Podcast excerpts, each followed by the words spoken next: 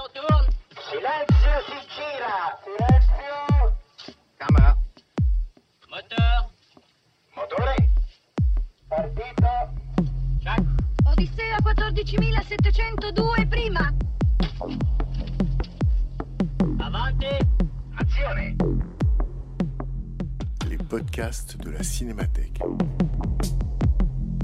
À l'occasion de la rétrospective que la Cinémathèque française consacrait à Kenji Mizoguchi entre mars et avril 2018, conférence de Mathieu Macheret intitulée Mizoguchi, vue d'Occident.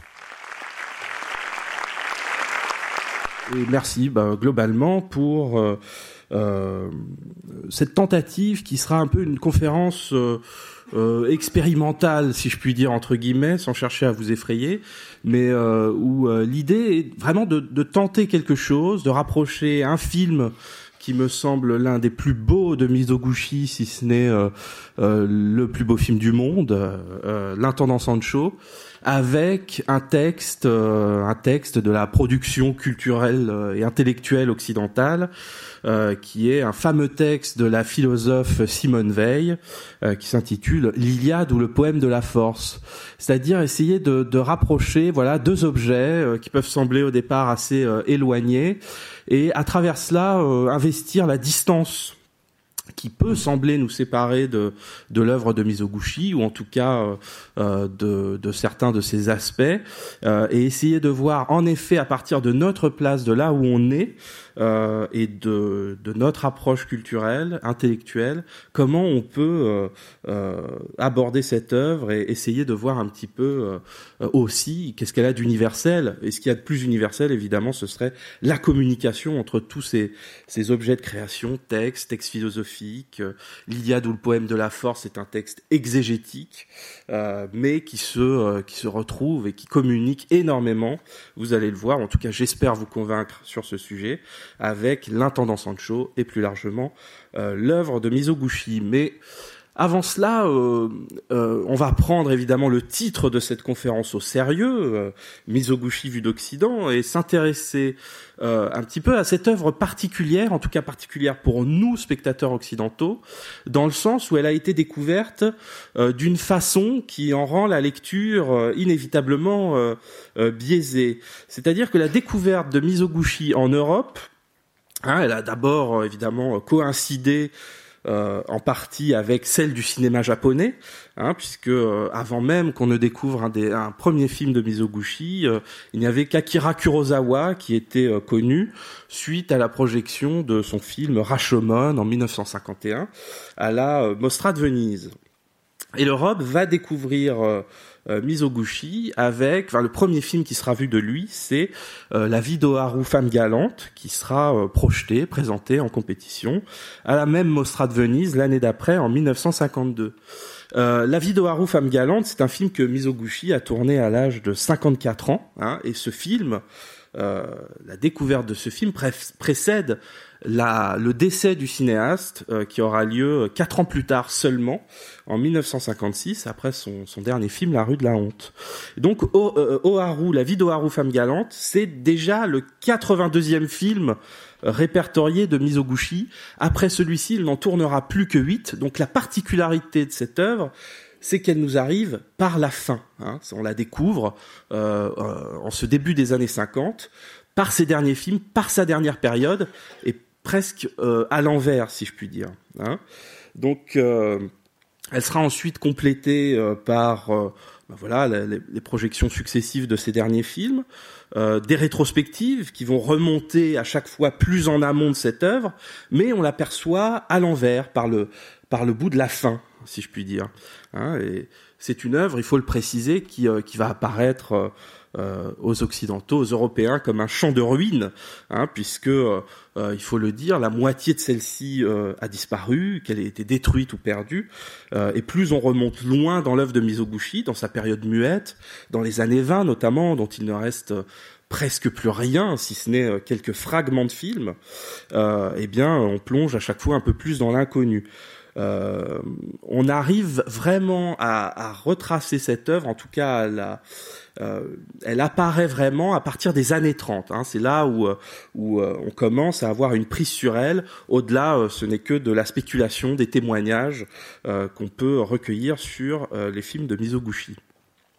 Donc drôle de situation qui a produit comme ça un effet assez assez étrange dans la perception de cette œuvre, euh, puisqu'elle a été perçue par ces dernières années, cette dernière décennie, les années 50 de Mizoguchi, qui ont vu fleurir des mélodrames euh, sublimes qui sont les plus connus, les plus identifiés, et ça ne va pas sans créer évidemment une fausse perspective sur cette œuvre. C'est-à-dire que ça a longtemps créé un réflexe téléologique hein, auquel euh, euh, j'invite le plus possible, et il faut essayer de résister, à savoir cette impression que le style de Mizoguchi aurait lentement progressé vers cet état de perfection euh, des années 50, un état d'accomplissement, voilà, qui serait celui de ses derniers films, euh, et que cette, cette décennie serait absolument la meilleure. Or, si on regarde bien, et voilà, c'est ce que on va tous faire pendant cette rétrospective, bien sûr, c'est que euh, voir des films des années 30 comme La Cigogne en, papier ou euh, L'élégie de Naniwa sont déjà des films vraiment euh, magnifiques, déjà très aboutis d'un point de vue plastique, avec des recherches narratives vraiment vraiment sidérantes. Donc voilà, il faut pas céder à ce réflexe téléologique et vraiment considérer ce qui nous reste de l'œuvre de Mizoguchi comme voilà comme un tout. Et puis il faut pas non plus tomber euh, dans l'excès inverse, hein, c'est-à-dire euh, se refuser à voir qu'il y a quand même dans cette œuvre une évolution. Hein, c'est-à-dire une évolution et non pas un progrès. Voilà, c'est ça surtout la nuance. Et il y a bien une évolution en effet dans, dans l'œuvre de Mizoguchi, très sensible, en tout cas qu'on peut suivre entre euh, les différentes décennies, années 30, 40, 50, qui voit ce style, ce cinéaste aller de plus en plus vers ce qui va faire sa spécificité et non pas euh, son apogée, hein, mais euh, ce qui va le rendre absolument unique dans l'histoire du cinéma, c'est-à-dire une sorte de quête d'unité, une quête euh, d'une expression en bloc qui vise euh, à morceler l'action le moins possible pour en saisir, pour en saisir des, une, une continuité absolue dans la narration. Hein. C'est quelque chose qui va se, se condenser, se cristalliser de plus en plus, avec notamment la quête de voilà d'unité d'action qui se résume à des plans séquences euh, et qui vont faire comme ça aussi le, le, la marque de fabrique de Mizoguchi. Donc une découverte qui s'est faite euh, en Europe en plusieurs étapes euh, et qui euh, pardon, retrace les hésitations, les tâtonnements successifs qui ont pu accompagner la reconnaissance de Mizoguchi. Reconnaissance qui s'est fait d'ailleurs en majeure, en majeure partie de manière posthume, hein, puisque comme je vous l'ai dit, Mizoguchi est, mort en 56. Et donc, euh, en cherchant un petit peu dans les dans les revues de cinéma comment euh, comment ces films avaient été reçus au moment où ils avaient ils ont été montrés pour la première fois dans les festivals, il y a plusieurs euh, plusieurs choses très intéressantes qui se dessinent. la première mention de Mizoguchi dans dans les cahiers du cinéma, ça remonte au numéro 15, c'est numéro de septembre 1952, donc juste en annonce de la Mostra. cette première annonce est déjà erronée, c'est-à-dire qu'on signale la vie d'Ohara, euh, d'un certain Hirishi Mizutani, donc pas du tout Kenji Mizoguchi, Mizoguchi pardon. Et donc déjà euh, il y a une espèce de faux départ euh, puisqu'il n'est même pas nommé correctement. c'est dans le numéro suivant, numéro 16, que bon la chose est rattrapée et il y a un premier compte rendu de la vie de Doharu. Alors c'est pas signé, hein, c'est une note dans un article collectif et on y dit, ah, c'est très intéressant, on y voit des sentiments âpres, violents, grossiers, mélos Point d'interrogation, sans doute, mais sauvé par l'exotisme et la rigueur du talent de Mizoguchi, qui conduit son affaire lentement, sans fausse pudeur, avec un sens profond de la durée cinématographique. L'image est d'une grande beauté, l'interprétation irréprochable, et la scène où Oharu voit passer le jeune prince est la meilleure du cinéma japonais d'après-guerre. Donc, voilà, il y a un sentiment quand même que quelque chose d'important, de notable se passe, mais malgré tout, il y a ce terme d'exotique qui va euh, empiéter sur toute la, la, réception primitive des films de Mizoguchi en Europe. On n'arrive pas à en parler autrement qu'à travers cet exotisme qui n'est autre qu'un terme qui recouvre en fait la distance qui nous sépare de ces films, tous les critiques, les journalistes qui les voient euh, sentent peut-être qu'il se passe quelque chose, mais euh, il y a des codes qui leur échappent, un cinéma qui semble euh, qui ne semble lisible ou en tout cas abordable qu'à travers ce, ce gouffre de l'exotisme qui permet quand même de mettre les choses à distance. En octobre 53, donc l'année d'après, numéro 27 des cahiers, c'est les Contes de la Lune Vague, cette fois qui est présenté euh, à la Mostra de Venise. Il y a reçu un lion d'argent. Euh, c'est encore un compte-rendu euh, collectif et où il est dit cette fois c'est justice que le film japonais Ugetsu Monogatari, donc les Contes de la Lune Vague, ait été cité en premier au palmarès. L'insolite naît du contraste entre le fantastique des situations et le réalisme du traitement, beaucoup plus que de l'exotisme du décor, des costumes, vite assimilés, plus même que de l'inhabituel d'un langage, d'une gesticulation, dont le baroquisme vient en ligne droite des rites complexes du théâtre asiatique. Donc encore une fois, on sent qu'il y a une certaine, voilà, une certaine distance. Le terme d'exotisme revient, même s'il est contrebalancé quand même par des beautés, des splendeurs qui semblent euh, malgré tout toucher le, le critique. Novembre 54, c'est encore un compte rendu de la Mostra euh, d'après, toujours les cahiers du cinéma. Cette fois, c'est l'intendant Sancho qui a été euh, présenté et récompensé en même temps que les sept samouraïs d'Akira Kurosawa. Et alors cette fois, euh, c'est Jean-José Richer qui dit de la vie d'Oharu à Sancho Dayu, en passant par les contes de la lune vague, s'est imposé un style toujours fidèle à sa propre unité, fruit d'un admirable équilibre entre le chant rythmé du poète, le trait précis et égal du chroniqueur et les soucis du plasticien. Donc voilà, Mizoguchi commence à s'imposer, euh, la critique s'ouvre, reçoit ses films, commence aussi à établir une historicité. Hein, évidemment, on se réfère aux précédents films qu'on a vus et un auteur est en train d'apparaître. C'est chose plus complexes dans la revue Positif, qui va mettre euh, peut-être un peu plus de temps à reconnaître Mizoguchi, mais où quand même euh, cette perception mitigée, mêlée, est présente dès, le, dès la première mention qui est faite de Mizoguchi dans la revue. Ça date de novembre 55, dans le numéro 14-15. C'est un compte-rendu du Festival de Cannes où on a présenté euh, Les Amants crucifiés. Alors, c'est Adokiru, sous la plume d'Adokiru, qui dit « Les Amants crucifiés auraient pu être un chef-d'œuvre. Il s'agit d'un des plus merveilleux sujets d'amour fou que je connaisse. Les amants bafouent la loi, préfèrent la mort que les autres considèrent comme honteuse à la véritable honte qui serait de vivre séparés la séquence de la barque où l'héroïne découvre l'amour est sublime. Malheureusement, la réalisation est plate, la caméra garde ses distances, elle est trop polie, on ne fera jamais du bon cinéma sans gros plans. Là résidait la grande valeur du muet. Donc euh, on sent quand même qu'il y a un présupposé euh, surréaliste sans doute qui, qui bouche peut-être une partie de, de, la sensibilité euh, d'Ado Kiru euh, au film, même si quelque part euh, il reconnaît quand même des aspects sublimes et, et quelque chose à l'intérieur de ce film. ça va prendre un petit peu de temps. Voilà. Alors, rentrée 57 dans le numéro 25-26, c'est cette fois une critique des amants crucifiés qui sort en salle par Gérard Tandonnet, toujours dans Positif. Les amants crucifiés dégagent le plus profond des ennuis. Théâtral, prétentieux et peu sincère, ce film en noir et blanc possède tous les défauts du cinéma japonais, sans les compenser par aucune de ses admirables qualités. Mizoguchi nous offre une bizarre conception de l'amour, tout entière constituée de longs dialogues et d'hésitations. Bon, pourtant ça peut sembler être aussi euh, une bonne définition de l'amour, mais bon, passons. La morale qui se dégage de tout cela est éminemment suspecte puisqu'elle nous démontre que l'amour non béni par la société ne peut que mal se terminer, et que seule la mort peut en quelque sorte le sanctifier. Donc là, c'est vraiment, on passe à côté de, il semble, il y a un rendez-vous manqué avec Mizoguchi qui sera évidemment rattrapé euh, plus tard par la revue. Dans le numéro 57, euh, dans le numéro 75, pardon, d'octobre 57 des cahiers, cette fois il y a une note de, de Lotte Eisner qui signale une rétrospective de Mizoguchi euh, qui a lieu, euh, euh, qui a eu lieu au Festival de Venise 57 aussi, où cette fois on a pu découvrir plus de films, hein, et vraiment rentrer dans l'œuvre. ce sont des films des années 30, 40 et 50 qui ont été présentés.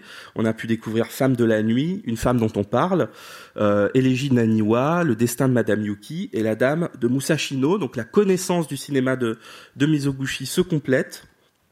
Et euh, il faut vraiment attendre, euh, en fait, euh, mars 58, le numéro 80 des, des cahiers du cinéma, pour voilà affirmer vraiment la défense, une défense de Mizoguchi, hein, une, une, prise en une prise en charge de son cinéma, puisque les cahiers consacrent le premier dossier au, cinéaste, qui est donc reconnu là clairement affirmé par la revue comme un auteur.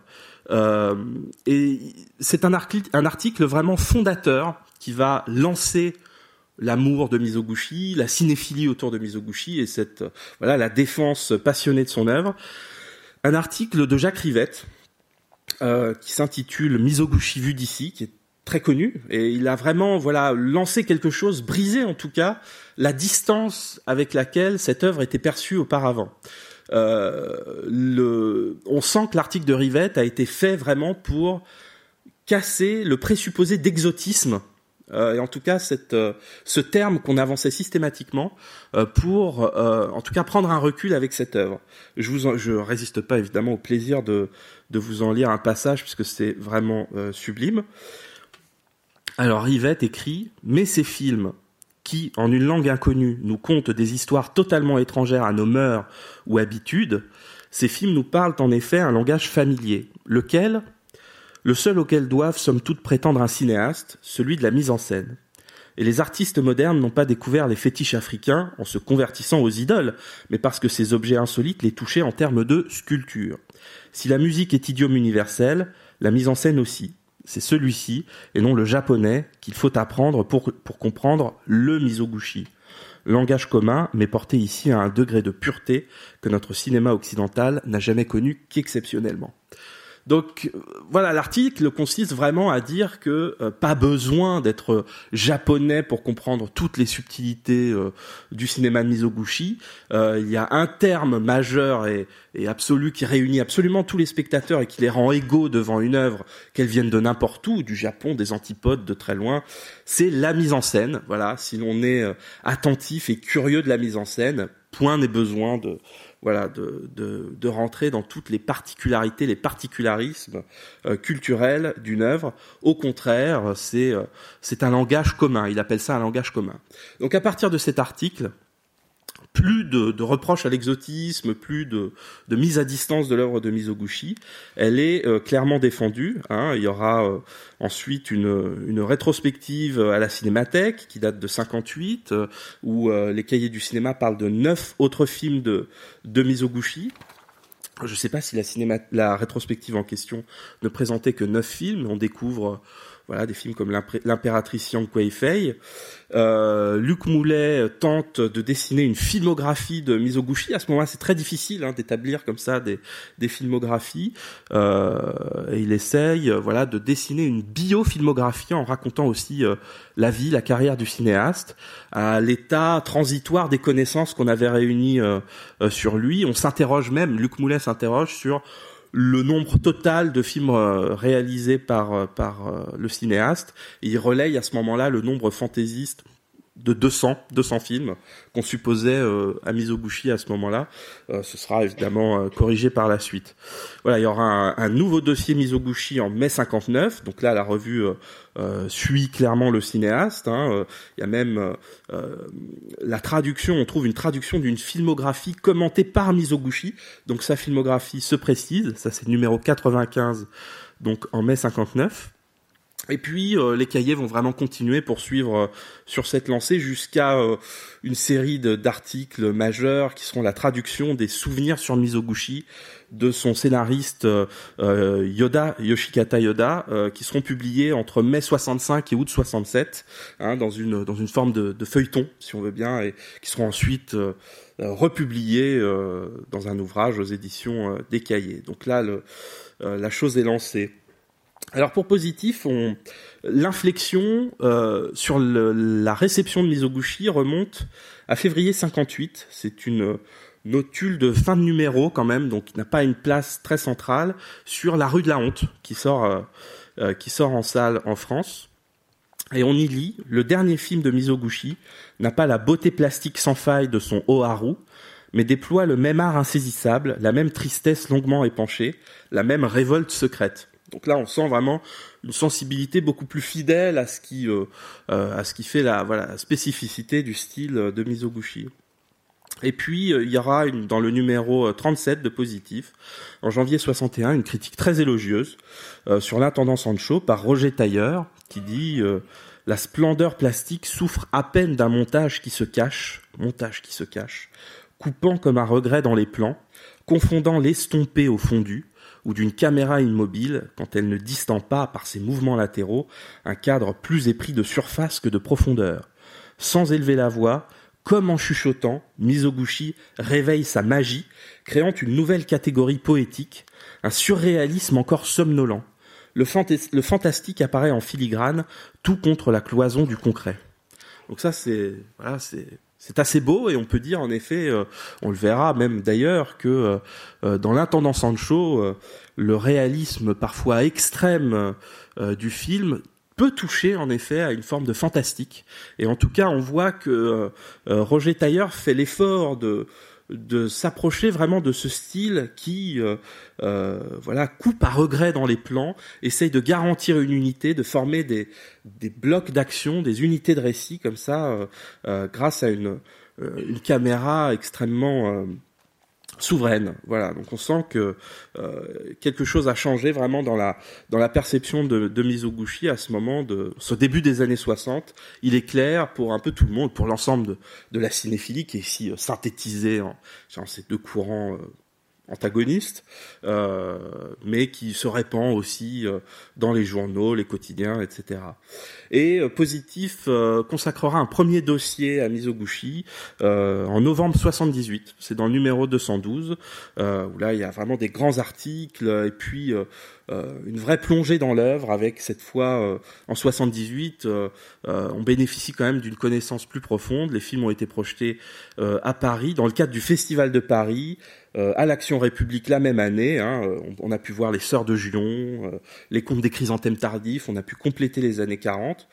Et à partir de là, c'est un acquis. Mizoguchi est un, un immense cinéaste, un très grand cinéaste, évidemment reconnu, mais voilà, on voit à travers quand même cet tâtonnement et l'article de Rivette qui a fait complètement basculer la perception du cinéaste, à quel point voilà une œuvre celle de Mizoguchi en particulier, s'étant révélée par la fin, par euh, presque inversée de quelque manière, a quand même euh, suscité des malentendus et des tâtonnements pour arriver comme ça à ce, à ce stade de reconnaissance.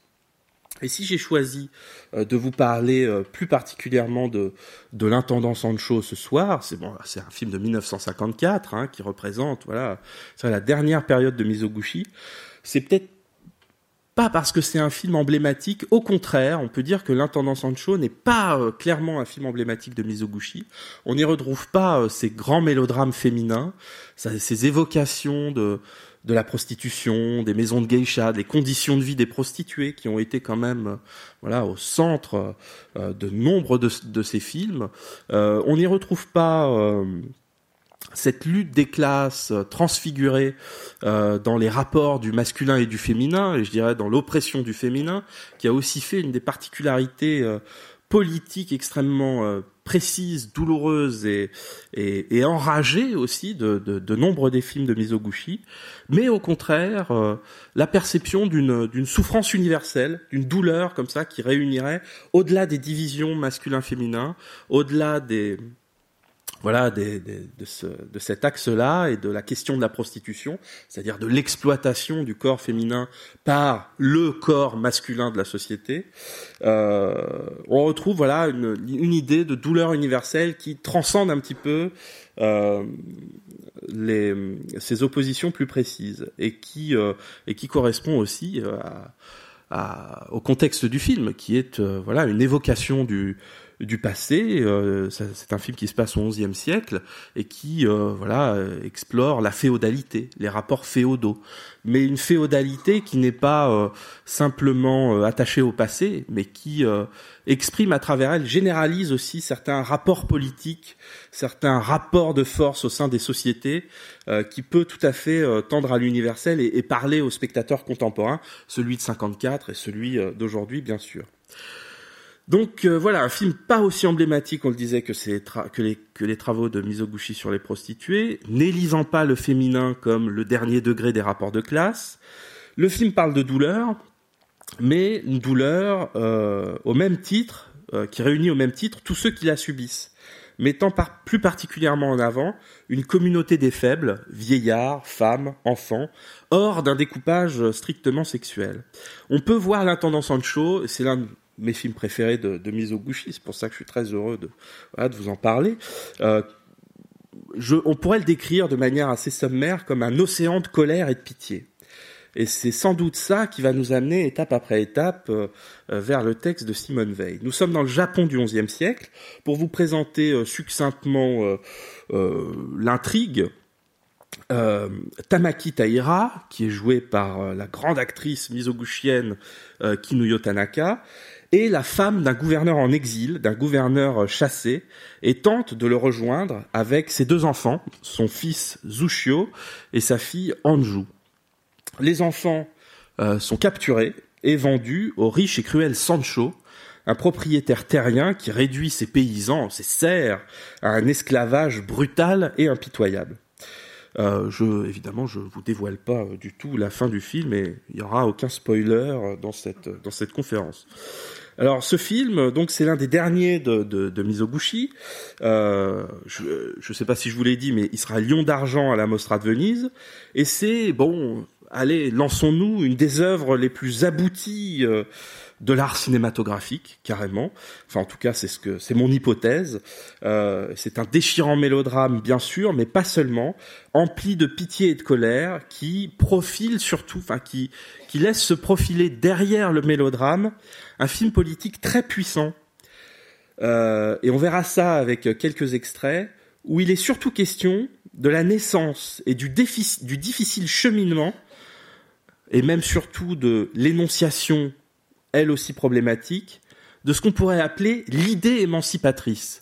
Et c'est peut-être ça qui est au cœur de l'intendant Sancho, de cet océan de misère qu'il euh, nous représente et qui rend le film extrêmement rude et parfois difficile à vivre. hein. C'est un film vraiment qui, ravage de l'intérieur, on peut le dire, mais qui, euh, derrière cela, montre comment naît une idée, comment euh, elle apparaît dans le monde, comment elle peut être prise en charge et relayée, comment elle peut être diffusée, et cette promesse, cette idée, voilà, promesse d'émancipation, est aussi euh, au cœur des combats et des luttes qui euh, animent depuis tout temps, et encore aujourd'hui évidemment, euh, les sociétés humaines, et notamment cette société féodale du Japon du XIe siècle. Voilà. Donc Mizoguchi avec l'intendant Sancho, hein, on le retrouve au sommet d'un art, voilà, art poétique et mélodique même du plan séquence, hein, qui s'accorde, euh, voilà, merveilleusement avec le jeu des interprètes qui sont tous ici absolument remarquables, dans un tableau terrible, mais qui touche, voilà, au cœur de la condition humaine. Et cette condition humaine, évidemment, euh, c'est aussi ce dont il est question dans euh, le texte de Simone Veil, même si c'est un texte exégétique. Alors pour pour vous présenter Simone Veil, alors elle était philosophe, historienne, née en 1909. C'est une essayiste euh, du XXe siècle, née à Paris. Euh, Simone Veil euh, est issue d'une famille euh, d'une famille juive alsacienne, d'origine alsacienne, mais de parents agnostiques. Elle sera l'élève du d'Alain, du philosophe Alain, au lycée Henri IV, hein, qui va devenir son maître à penser. Euh, elle devient enseignante en province, elle sera agrégée de philosophie, elle devient enseignante en province, et puis elle va se lier aux combats sociaux de l'entre-deux-guerres, devenir une figure du mouvement euh, syndicaliste, hein, rejoint le, le piquet de grève de l'hiver euh, 1931-1932, puis de 1936 par la suite. Elle va abandonner sa carrière dans l'enseignement pour devenir euh, ouvrière à la chaîne chez Alstom ou Renault, donc l'une des rares philosophes de l'histoire de, de la philosophie euh, et même de, oui, de la philosophie du XXe siècle à avoir vraiment vécu et partagé la condition ouvrière, ce qui n'est pas rien. Euh, consciente voilà de, du, désordre euh, moral de ces années-là et de, de- des guerres qui se profilent, elle s'engage pendant la guerre d'Espagne hein, contre le contre le coup d'État de Franco. Elle se rend en 1932 en Allemagne pour écrire sur le climat, la montée du nazisme. Euh, voilà, elle va rejoindre la résistance euh, à Londres. Hein, elle parvient même à faire euh, voilà émigrer sa famille. Elle a souffert toute sa vie de douloureux maux de tête et elle sera, elle, elle mourra à 34 ans en 1943 de la tuberculose. Et son texte, ce texte que j'appelle exégétique, oui, qui, qui, qui livre une lecture de l'Iliade. Hein, ça s'appelle l'Iliade ou le poème de la force. C'est un texte qui a été publié en deux parties, en décembre 1940 et janvier 1941 dans les Cahiers du Sud. Euh, c'est issu d'un cours de voilà de sa de sa brève carrière d'enseignante euh, à Saint-Quentin, d'un cours qu'elle a donné, un cours d'humanité euh, classique, un cours sur la sur la Grèce antique qu'elle a donné à Saint-Quentin dans l'Aisne. Et c'est dans ce texte qu'apparaît, euh, pour la première fois, en tout cas aussi bien dessiné, une notion euh, centrale dans son œuvre, dans sa pensée, qui est la notion de force. La notion de force euh, qu'on peut résumer comme suit. la force, c'est ce qui a le pouvoir de faire de l'homme une chose. Et on voit un petit peu comment, euh, euh, voilà, comment peut euh, se rattacher cette idée de force à un film comme L'intendant Sancho qui parle de la de la féodalité, de la servitude, d'un tyran hein, qui qui fait régner la terreur sur ses paysans et notamment sur les deux enfants qu'il vient d'acheter au marché aux esclaves et qu'il va voilà tenir en captivité pendant pendant des années. C'est un film L'intendant Sancho qui me semble-t-il en mettant euh, en scène une multiplicité de personnages qui s'étend sur euh, des vies entières, hein, même sur plusieurs générations, euh, n'a pas de comment dire de n'est pas centré sur des personnages ou des personnes ou cette notion de individuelle qu'on a l'habitude de voir dans les films qu'on appelle le personnage, mais est un film qui se situe presque entre ces personnages à un niveau au niveau des rapports de force entre les différentes classes qui animent la société féodale ici décrite.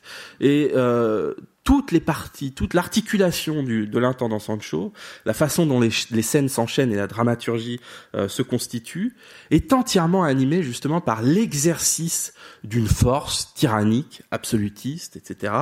Euh, chaque scène euh, voilà, décrit euh, l'usage de cette force, la façon dont on la reçoit, dont on l'exerce, dont on la subit. Euh, et c'est pour ça que j'avais envie de, de, voilà de passer soit le film au crible du texte, soit le texte au, crible du film, c'est comme on veut, mais en tout cas de, de confronter les deux et pour voir comment on peut préciser, avancer cette notion de force et essayer de voir si un film tel que l'intendant Sancho, si le cinéma est capable au même titre que la philosophie de figurer une notion euh, aussi euh, abstraite, si l'on veut, conceptuelle, en tout cas invisible et impondérable, que celle de force. Comment, euh, comment on y touche et qu'est-ce que ça veut dire, qu'est-ce que ça engage?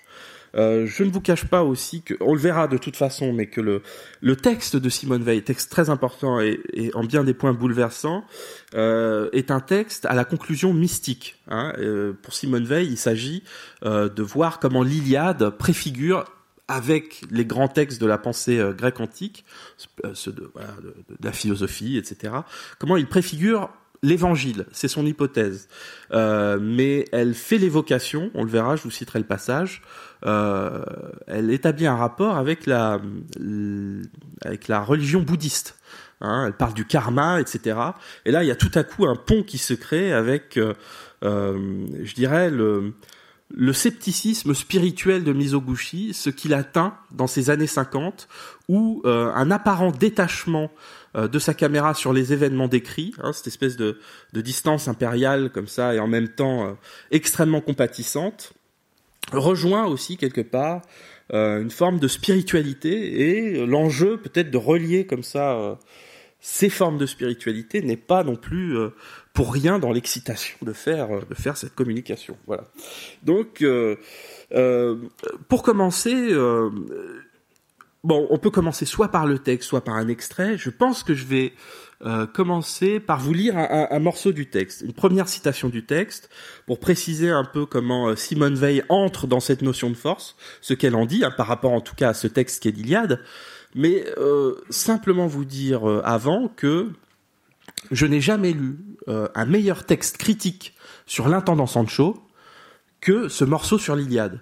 Donc ça c'est quand même c'est quand même assez fascinant. Et si on veut une euh, on a l'impression que vraiment que, que ce, ce texte est clair et, et nous parle, est en prise directe sur euh, sur le film. Donc déjà, c'est une première constatation qui, quand on tombe dessus, euh, crée la stupéfaction. J'espère que j'arriverai à vous le prouver. Et puis, euh, bon, si vous n'êtes pas d'accord, on en discutera après. Mais, euh, mais voilà, déjà, on a l'impression, voilà, à distance, même si Simone Veil a été la contemporaine de Mizoguchi, hein, euh, ils ne se connaissaient pas, euh, voilà, ils n'avaient pas de, de, leurs œuvres n'ont pas circulé de l'un à l'autre, mais il y a comme ça une espèce de, de, de communauté de pensée euh, qui fait que l'évocation d'une féodalité du XIe siècle au Japon répond aux préoccupations d'une philosophe euh, dans les années 40, dans les années, fin des années 30, début des années 40, en Europe. Donc ça, c'est déjà euh, euh, quelque chose d'assez fascinant. Donc premier extrait, je vous lis, hein, je vous lis d'abord. Le vrai héros, le vrai sujet, le centre de l'Iliade, c'est la force. La force qui est maniée par les hommes, la force qui soumet les hommes, la force devant quoi la chair des hommes se rétracte. L'âme humaine ne cesse pas d'y apparaître modifiée par ses rapports avec la force, entraînée, aveuglée par la force dont elle croit disposer, courbée sous la contrainte de la force qu'elle subit. La force, c'est ce qui fait de quiconque lui est soumis une chose. Quand elle s'exerce jusqu'au bout, elle fait de l'homme une chose au sens le plus littéral, car elle en fait un cadavre. Il y avait quelqu'un et, un instant plus tard, il n'y a personne. Voilà, donc c'est euh, c'est le début du texte, hein, c'est la façon dont c'est presque une litanie. Hein, le terme de force est répété, répété comme ça pour euh, pour imposer, pour s'imposer de manière euh, euh, voilà cardinale euh, dans le texte, avec euh, cette cette phrase que je trouve magnifique, c'est il y avait quelqu'un et un instant plus tard il n'y a personne. Euh, et il me semble que la mort n'est pas traitée différemment dans ce film de Mizoguchi et dans d'autres films que comme une espèce de contingence euh, incontrôlable, immédiate et, euh, et la plus ineffable qui soit sur Terre. hein. La mort, euh, c'est quelque chose de subi et, et qui, euh, voilà, qui transforme une personne tout de suite. Et puis cette idée d'être transformé en chose, d'être chosifié, objectivé, réifié si on voudrait, qui est tout à fait dans l'idée de, de, la féodalité qui nous sera présentée. Mais on peut euh, commencer, euh, enfin euh, montrer le, premier extrait, c'est euh, un montage de, de deux morceaux de, de l'ouverture du film, hein, où on va découvrir les personnages. Et ce que je compte euh, vous, vous démontrer avec cet extrait, on en parlera évidemment après, c'est que euh, Mizoguchi fait un peu comme Simone Veil dans son texte, c'est-à-dire qu'il place tout de suite l'intendant Sancho, c'est assez frappant, sous le thème de la force ou de la puissance, mais quelque part sous euh, voilà cette idée qu'on peut exercer une force, exercer un pouvoir sur les autres. Euh, bah, si vous voulez bien, on peut regarder euh, ce premier extrait.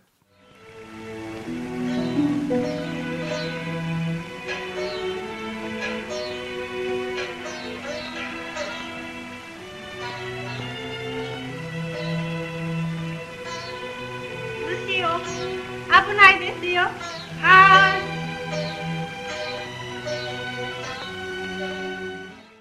父が今言うた言葉を言うてみる。人はじの心を失っては人ではない。己を責めても人に情けをかけよ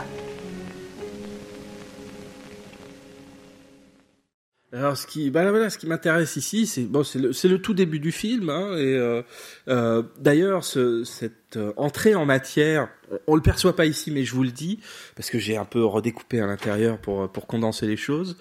Cette entrée en matière est extrêmement perturbante. Le début de l'intendant Sancho est est un début de film très instable qui se construit sur une série de flashbacks.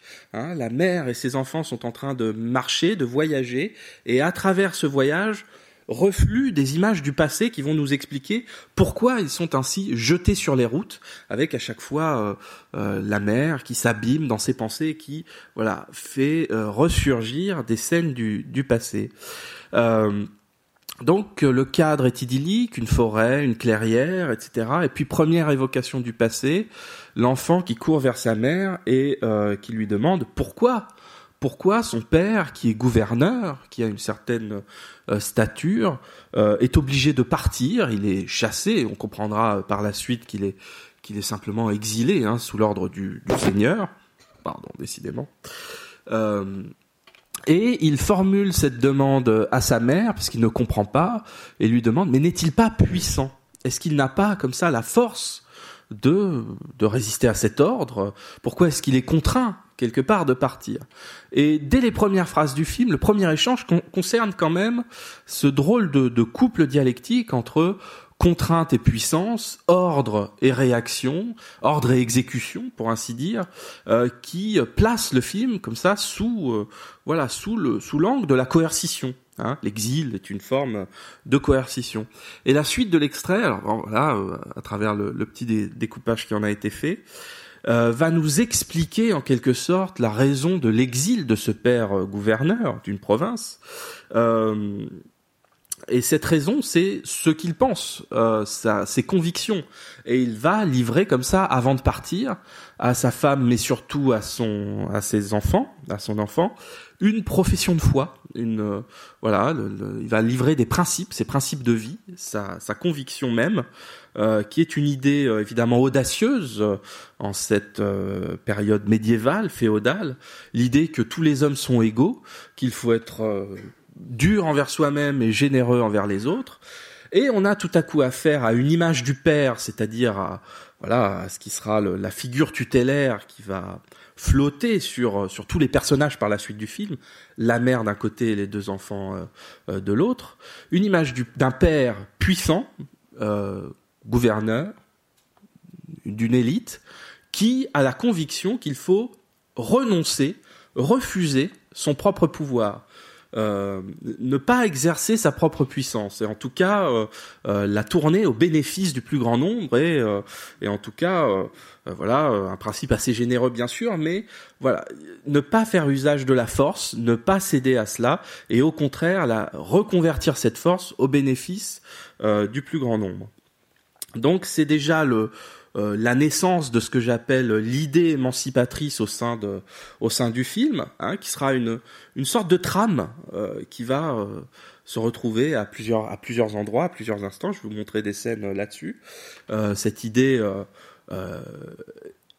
inacceptée ou en tout cas intolérable pour le système tel qu'il est euh, à ce moment-là. Et l'on comprend que c'est justement dans cette conviction que réside euh, la, raison du renvoi de ce personnage, mais qui est euh, énoncée, prononcée comme ça dès le début du film, transmise, transmise à l'enfant, hein, qui va être amené à, à, l'expérimenter, à l'éprouver en tout cas euh, dans sa chair puisqu'il sera euh, vendu en tant qu'esclave et ensuite peut-être lui-même à l'incarner et à la diffuser pour répondre, assurer l'héritage de son père, en tout cas l'hé- l'héritage euh, spirituel de son père. Donc ça c'est une entrée en matière quand même extrêmement extrêmement intéressante et on voit comme ça que euh, au-delà de ces personnages, au-delà de l'intrigue, euh, il est peut-être question d'une notion, de quelque chose qui dépasse un petit peu ces personnages. En tout cas, ce qui les lie, euh, c'est cette question extrêmement perturbante au début d'un film, enfin en tout cas qui place le niveau extrêmement haut, qui est l'exercice du pouvoir. Comment est-ce qu'on exerce le pouvoir? Qu'est-ce qu'on en fait? Que faire de, de euh, du sceptre qui peut être confié à ces familles puissantes, etc. euh, euh, et qui va euh, guider absolument toutes les scènes de l'intendant Sancho.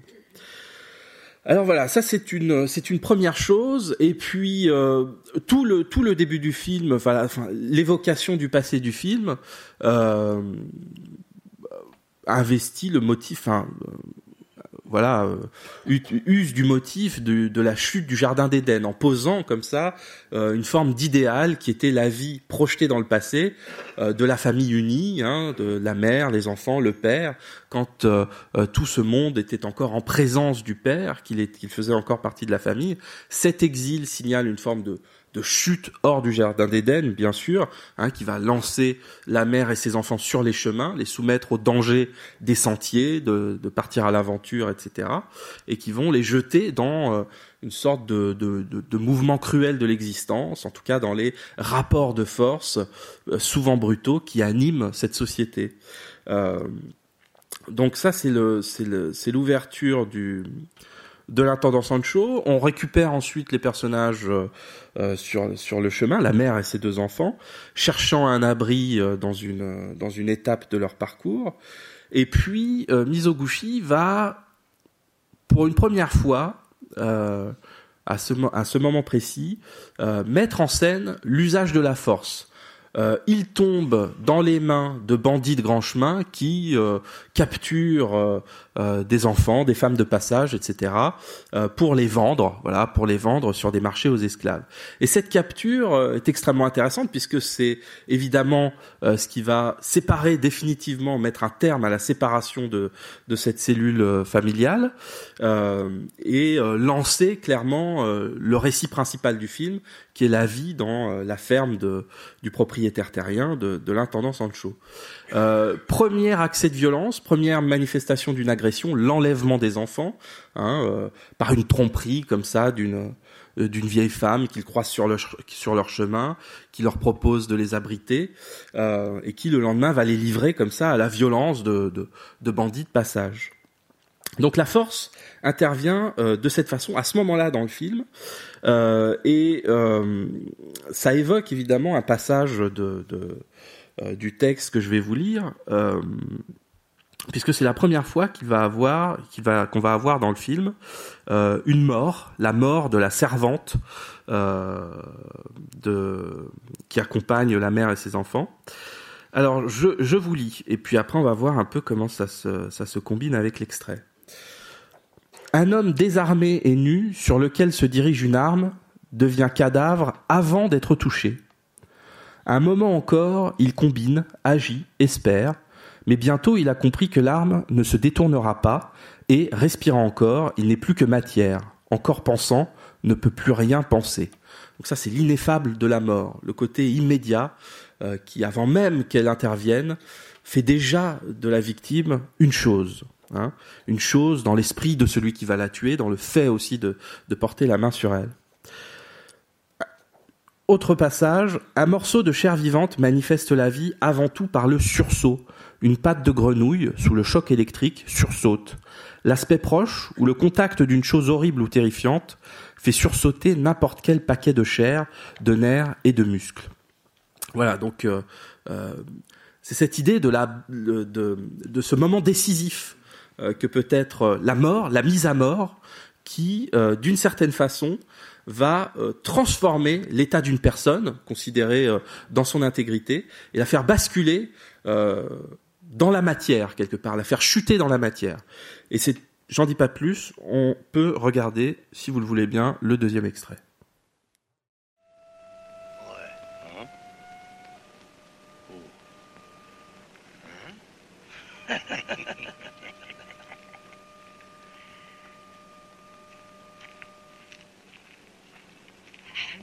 ご苦労。この方々じゃ頼みましたよ。え？お役会おかけします。さそれではおいでなされ「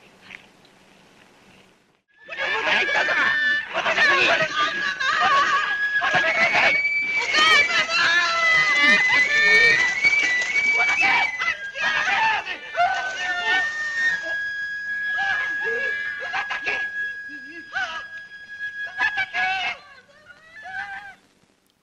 premiers actes barbares euh, assénés dans le dans le film, première mort aussi, celle de la servante qui qui se noie dans les eaux euh, du lac.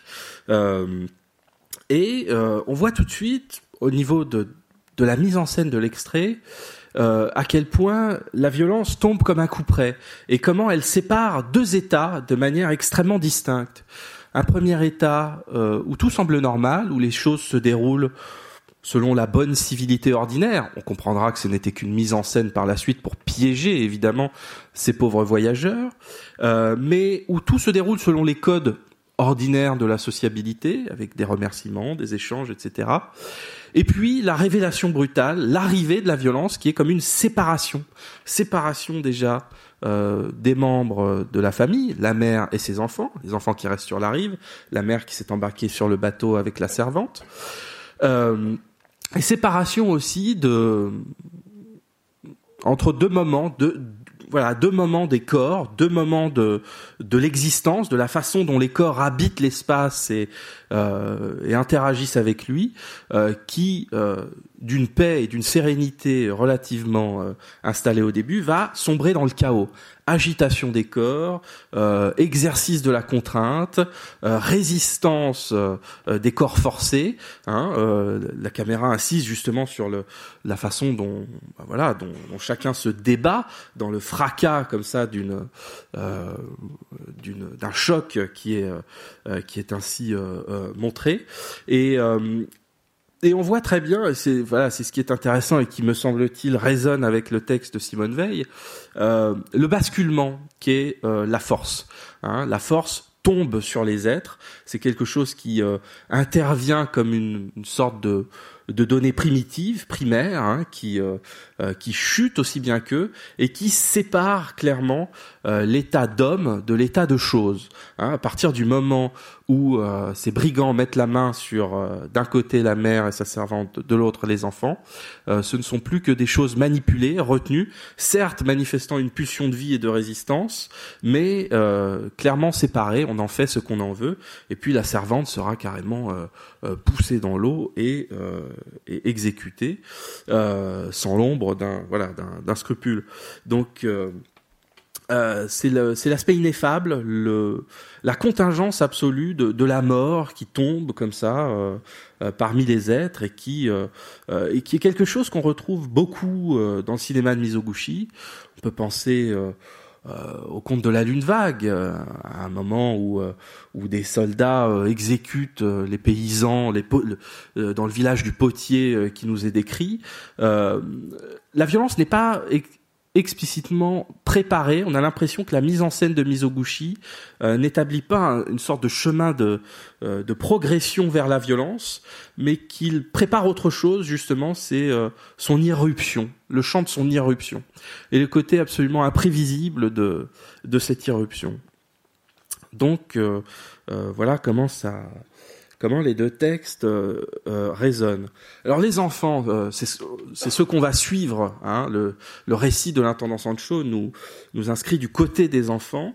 Euh, ils seront euh, vendus sur le marché aux esclaves et ensuite vont atterrir dans la ferme du terrible intendant Sancho, euh, ferme où règne euh, la violence et la désolation, où euh, euh, les paysans sont battus, rompus, brisés par euh, euh, voilà euh, des euh, des gardes extrêmement euh, zélés et où euh, l'intendant règne d'une main de fer sur tout ce, petit monde qui est grillagé, hein, prisonnier comme ça dans des euh, dans une enceinte extrêmement bien gardée où l'on ne peut pas s'échapper, euh, où l'on ne voit pas, voilà, on ne voit jamais l'extérieur. Euh, mais pourtant, l'idée, euh, ce que j'appelle l'idée émancipatrice, continue à faire son chemin dans le personnage du fils, du fils de l'intendant Sancho, qui regarde quand même ces horreurs proférées quotidiennement euh, chez lui par son père, d'un œil euh, un peu dégoûté, révulsé, et qui euh, par la suite prendra un chemin euh, euh, divergent. Alors, euh, cette arrivée dans la ferme sonne dans l'économie du récit comme euh, euh, une arrivée en enfer hein, quelque part. On tombe comme ça dans dans un endroit où euh, la force aveugle s'exerce en permanence du de- sur les faibles. Et c'est une définition de l'enfer, euh, l'endroit où la faiblesse n'a aucun champ comme ça pour pouvoir résister à la force et où la force écrase de manière aveugle tous ceux qu'elle, euh, tous ceux que bah, voilà euh, qui, qui croisent son chemin si on veut bien. Euh, arrivé en enfer, et qui donc va décrire de manière extrêmement sensible, douloureuse, euh, avec force détail et, des scènes parfois euh, insoutenables, la condition de, l'esclave, hein, qui va s'attacher à, cette condition-là. Et c'est étonnant de voir que dans, dans, ce texte sur l'Iliade, Simone Veil s'intéresse aussi à ce que c'est que la condition de l'esclave, du cerf, euh, notamment dans euh, bah, voilà cette euh, scène qui se répète régulièrement dans l'Iliade, à savoir que euh, les conquérants, euh, les euh, les conquérants ben, euh, font des prises, des butins comme ça sur la ville de Troie et récupèrent aussi des, euh, les vaincus pour euh, euh, des, leurs femmes, leurs enfants pour en faire euh, des esclaves. Alors elle dit euh, ceci il est des êtres plus malheureux qui, sans mourir, sont devenus des choses pour toute leur vie. Il n'y a dans leur journée aucun jeu, aucun vide, aucun champ libre pour rien qui vienne d'eux-mêmes. Ce ne sont pas des hommes vivant plus durement que d'autres, placés socialement plus bas que d'autres, c'est une autre espèce humaine, un compromis entre l'homme et le cadavre. Qu'un être humain soit une chose, il y a là, du point de vue logique, contradiction. Mais quand l'impossible est devenu une réalité, la contradiction devient dans l'âme déchirement. Cette chose aspire à tout moment à être un homme, une femme, et à aucun moment n'y parvient. C'est une mort qui s'étire tout au long d'une vie, une vie que la mort a glacée longtemps avant de l'avoir supprimée. Un peu plus loin, Telle est la nature de la force. Le pouvoir qu'elle possède de transformer les hommes en choses est double et s'exerce des deux côtés, je souligne. Elle pétrifie différemment, mais également, les âmes de ceux qui la subissent et de ceux qui la manient. C'est exactement ce que je vais vous montrer dans l'extrait qui suit. Dernière citation avant de lancer l'extrait. Les batailles ne se décident pas entre hommes qui calculent, combinent, prennent une résolution et l'exécutent, mais entre hommes dépouillés de ses facultés, transformés, tombés au rang, soit de la matière inerte qui n'est que passivité, soit des forces aveugles qui ne sont qu'élan. Voilà, donc euh, elle établit clairement un lien entre l'agresseur et sa victime, lien extrêmement audacieux que je vous invite à illustrer avec l'extrait euh, numéro 3.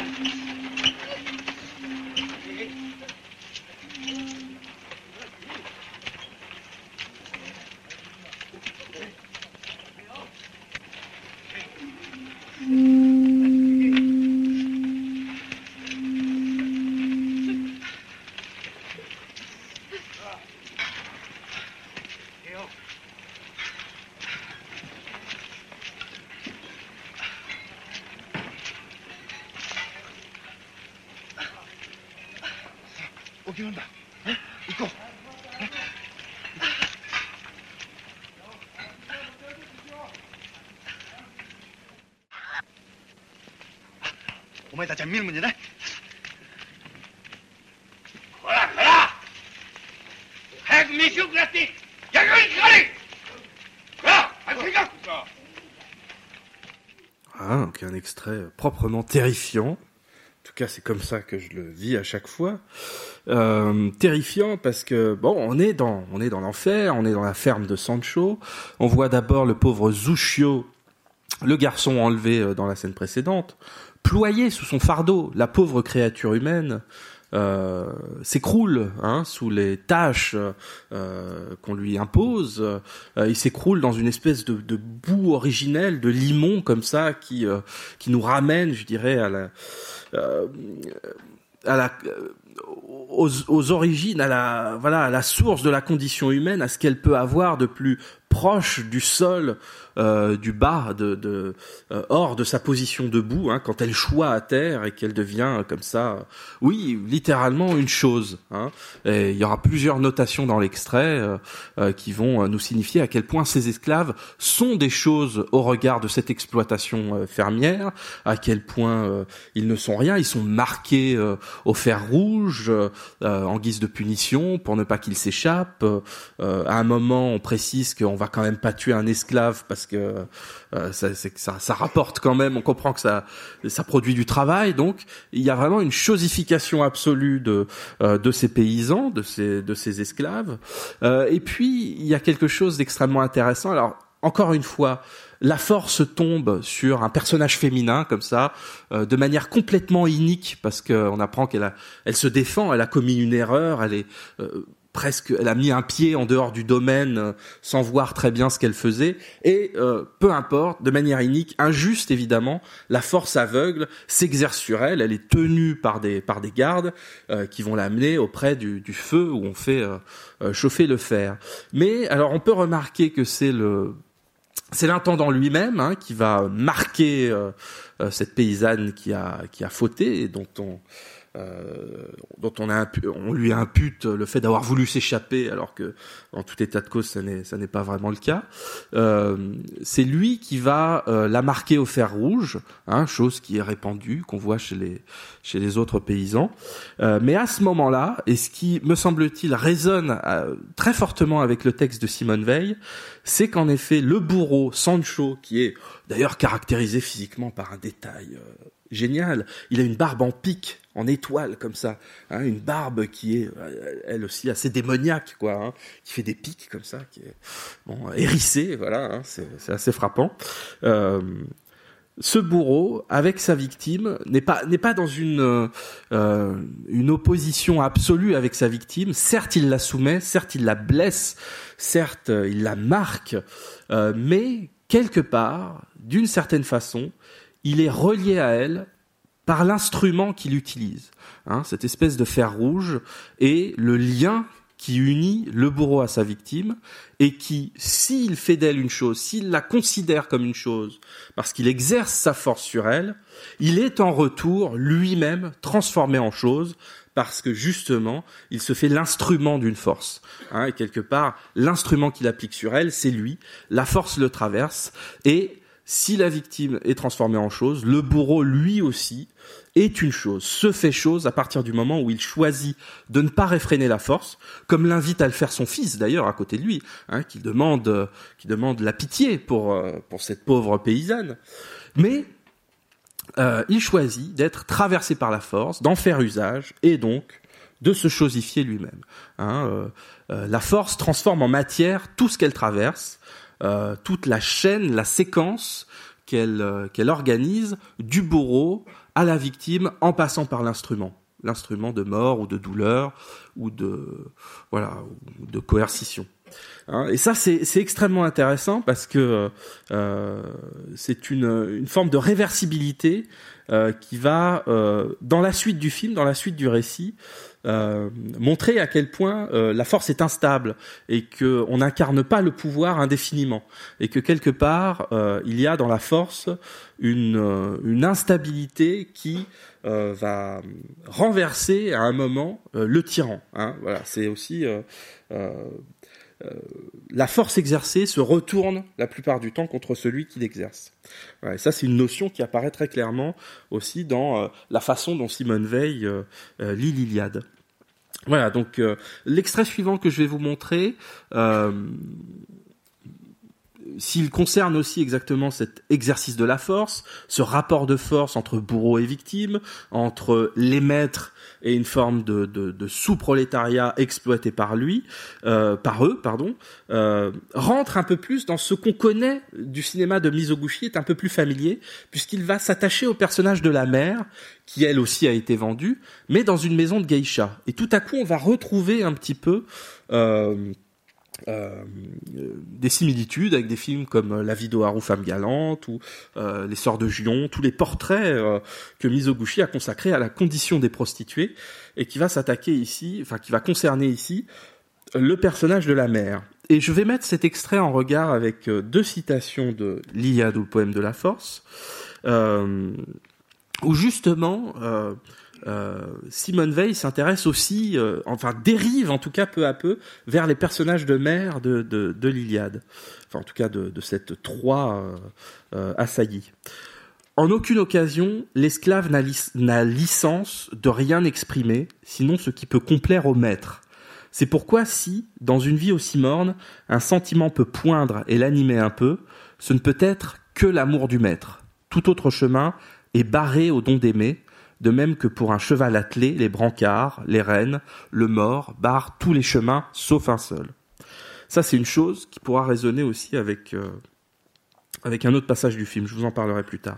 Et puis, on ne peut perdre plus que ne perd l'esclave. Il perd toute vie intérieure. Il n'en retrouve un peu que lorsqu'apparaît la possibilité de changer de destin. Tel est l'empire de la force. Cet empire va aussi loin que celui de la nature. La nature aussi, lorsqu'entrent en jeu les besoins vitaux, efface toute vie intérieure et même la douleur d'une mère. Bon, bah, c'est cette douleur d'une mère qu'on va euh, maintenant euh, observer dans l'extrait numéro 4.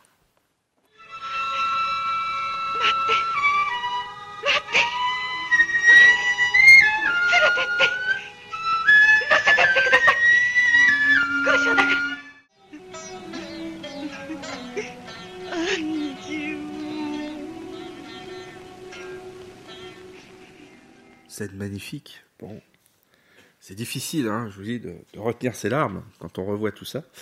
Euh, non, alors, on, peut remarquer que euh, la mise en scène de Mizoguchi a un centre. Elle est euh, ce qui occupe le centre de la mise en scène de Mizoguchi, c'est justement le corps supplicié, chassé, assailli, contraint, frappé, mutilé, etc.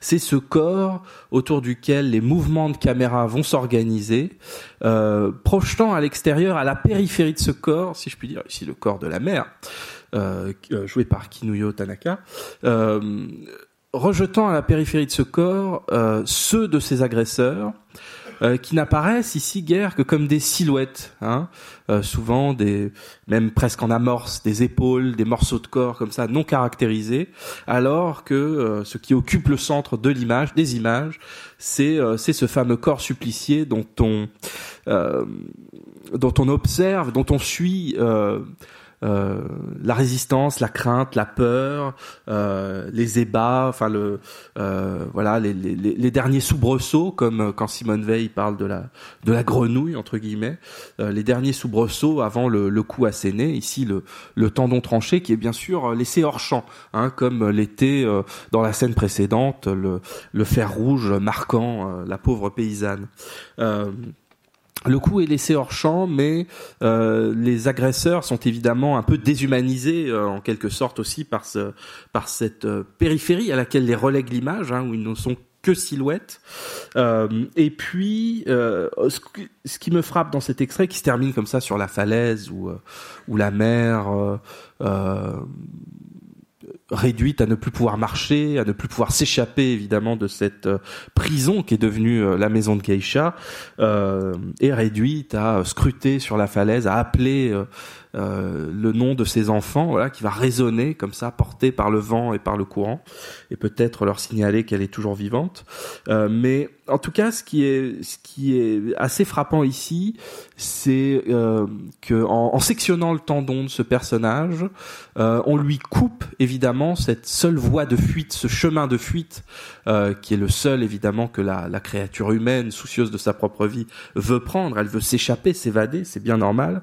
Mais ce que fait la force euh, ici, dans cette scène, c'est évidemment boucher ce chemin du possible pour, comme le dit Simone Veil, qu'il n'y ait plus qu'un seul chemin euh, autorisé à la créature humaine, celui qu'on veut lui imposer. Hein, c'est la la façon de sectionner le tendon. Euh, empêchera ce personnage de marcher, la contraint à rester sur place et l'emprisonne évidemment dans son immobilité, euh, qui est le, euh, la sanction, la sanction de, de, la force, la façon dont elle obstrue le possible, obstrue l'évasion. Voilà, donc ça c'est c'est une chose assez assez frappante. Et puis pour la suite, je voudrais revenir justement à cette idée, en tout cas, euh, qui avait été esquissée euh, dans l'extrait précédent, à savoir que la force unie euh, la victime et son bourron, en les transformant tous deux en choses, l'un en cadavre et l'autre en exécuteur de la force, euh, pour euh, continuer sur cette idée de réversibilité, hein, qui, qui quelque part marque les rapports entre le fort et le faible. ce que dit Simone Veil, toujours dans ce texte évidemment, c'est le fort n'est jamais absolument fort, ni le faible absolument faible, mais l'un et l'autre l'ignorent. Ils ne se croient pas de la même espèce. Ni le faible ne se regarde comme le semblable du fort, ni il n'est regardé comme tel.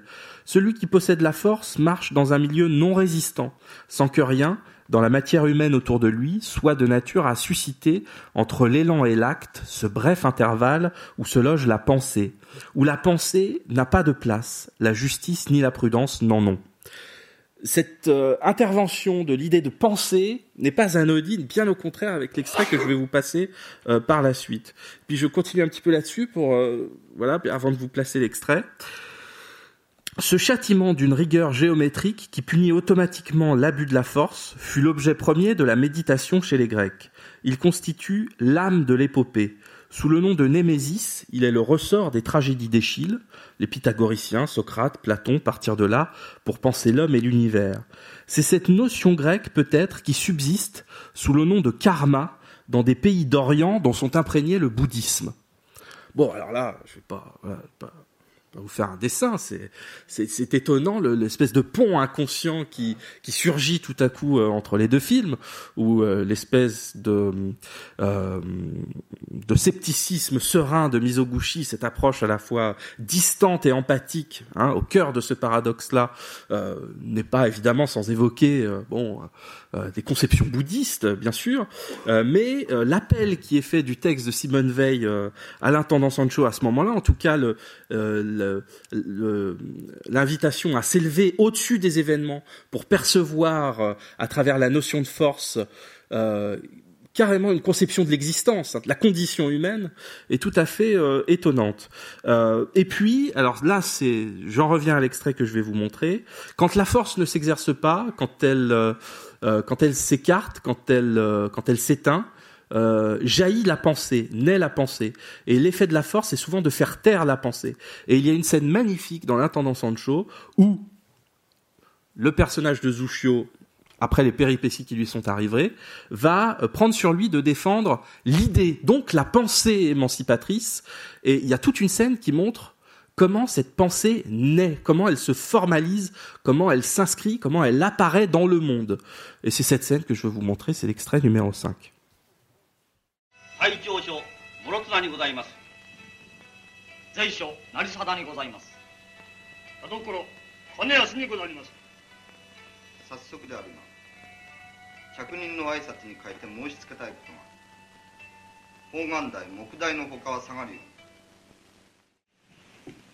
これから最小太夫のもとへ行き忍という女の身柄を受け取ってきてくれんか忍忍様でございますなそうだ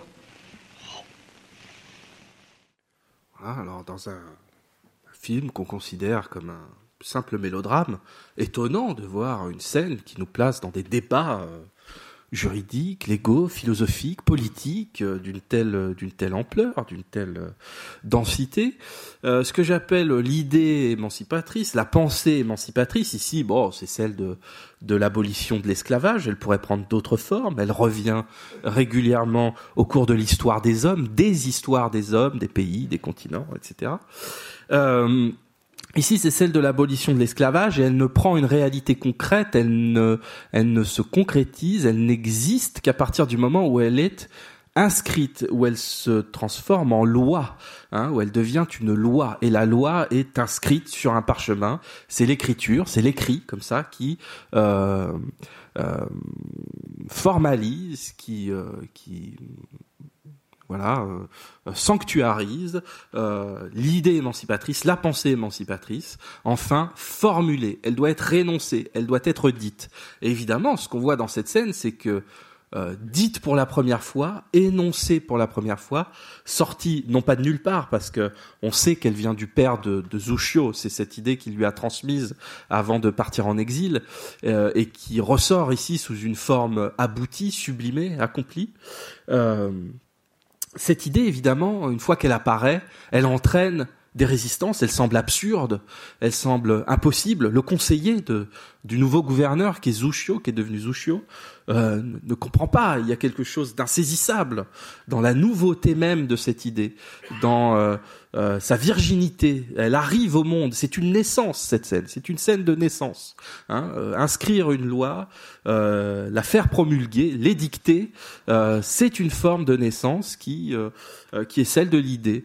Et elle choque. Voilà. Elle, choque nécessairement. Elle elle est absurde. Elle est combattue, y compris même dans le propre clan voilà, de- des conseillers de, du du gouverneur. Et euh, ce qui est euh, assez intéressant à la fin de la séquence, c'est que Zushio va faire taire son conseiller. Il va donc employer de la force, la force, mais pour mais une force modérée, pondérée, pour garantir l'existence et la diffusion, puisque c'est l'enjeu de la, de la suite et du prochain extrait que je vais vous montrer, euh, la diffusion, la euh, colporter euh, cette euh, cette idée émancipatrice.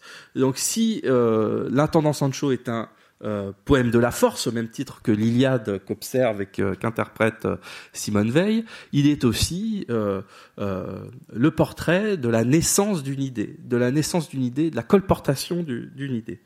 Et donc pour accompagner le dernier extrait que je vais vous montrer, puis conclure assez vite maintenant, je, reviens à, deux citations de ce texte. Il s'agit justement de colporter cette idée, de l'amener dans le monde, hein, de euh, cette abolition de l'esclavage. Faut-il encore que les hommes qui sont concernés en soient au courant Et il faut euh, inscrire la réalité de cette loi dans le monde? Donc, euh, ce que dit Simone Veil, la légèreté de ceux qui manient sans respect les hommes et les choses qu'ils ont ou croient avoir à leur merci, le désespoir qui contraint le soldat à détruire, l'écrasement de l'esclave et du vaincu, les massacres, tout contribue à faire un tableau uniforme d'horreur. La force en est le seul héros. Il en résulterait une morne monotonie s'il n'y avait, parsemé ça et là, des moments lumineux, moments brefs et divins, où les hommes ont une âme, l'âme qui s'éveille ainsi, un instant, pour se perdre bientôt après par l'empire de la force, s'éveille pur et intact. Il n'y apparaît aucun sentiment ambigu, compliqué ou trouble. Seul le courage et l'amour y ont place. Et ensuite, Jamais le ton ne cesse d'être imprégné d'amertume dans l'Iliade. Jamais non plus il ne s'abaisse jusqu'à la plainte. La justice et l'amour, qui ne peuvent guère avoir de place dans ce tableau d'extrême et d'injuste violence, le baignent de leur lumière sans jamais être sensible autrement que par l'accent. Rien de précieux, destiné ou non à périr, n'est méprisé. La misère de tous est exposée sans dissimulation ni dédain. Aucun homme n'est placé au-dessus ou au-dessous de la condition commune à tous les hommes. Tout ce qui est détruit est regretté. Vainqueurs et vaincus sont également proches, sont au même titre les semblables du poète ou de l'auditeur. Je vous invite à regarder le dernier extrait, et puis après je vous dirai quelques mots pour conclure.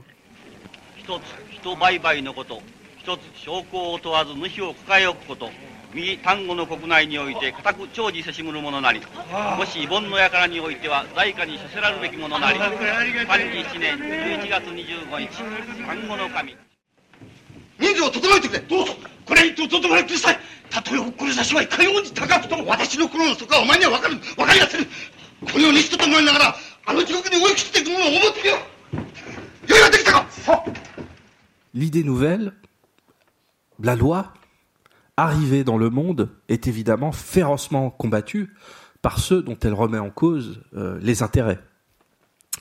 Et euh, les panneaux de la loi affichés cristallisent autour d'eux, autour donc de la pensée émancipatrice, des conflits, des combats, des luttes, hein, qui sont ici euh, euh, âprement mises en scène.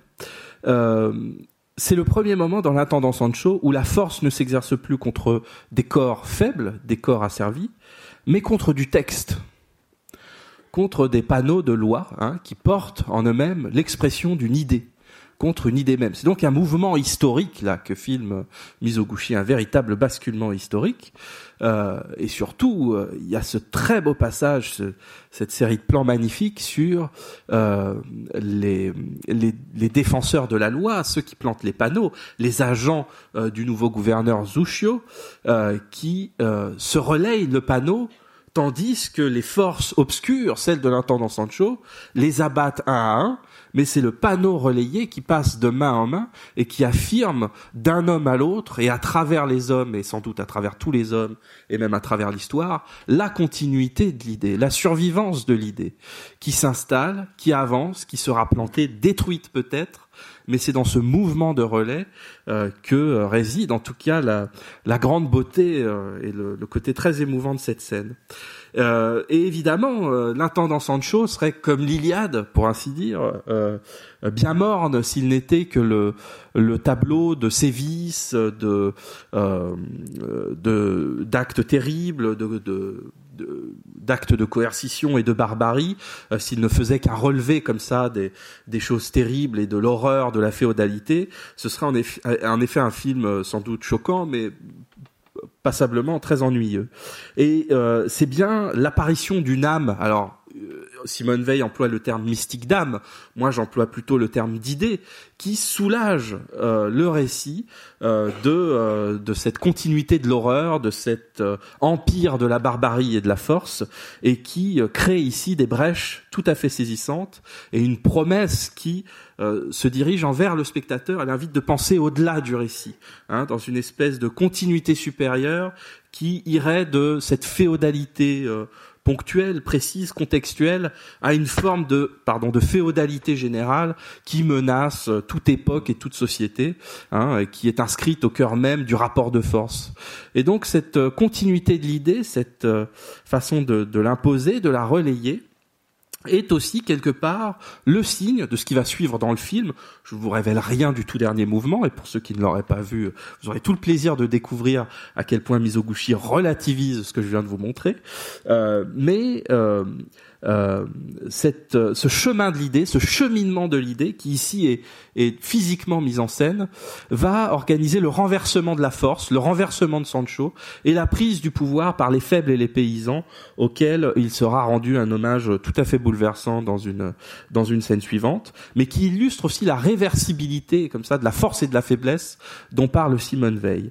Et euh, ce qui euh, s'annonçait comme un poème de la force ce peut est susceptible à tout moment, et en tout cas dans le cours du film, que ce soit l'intendant Sancho ou l'Iliade, de se retourner en un bouleversant éloge de la faiblesse. Je vous remercie de m'avoir écouté jusque-là.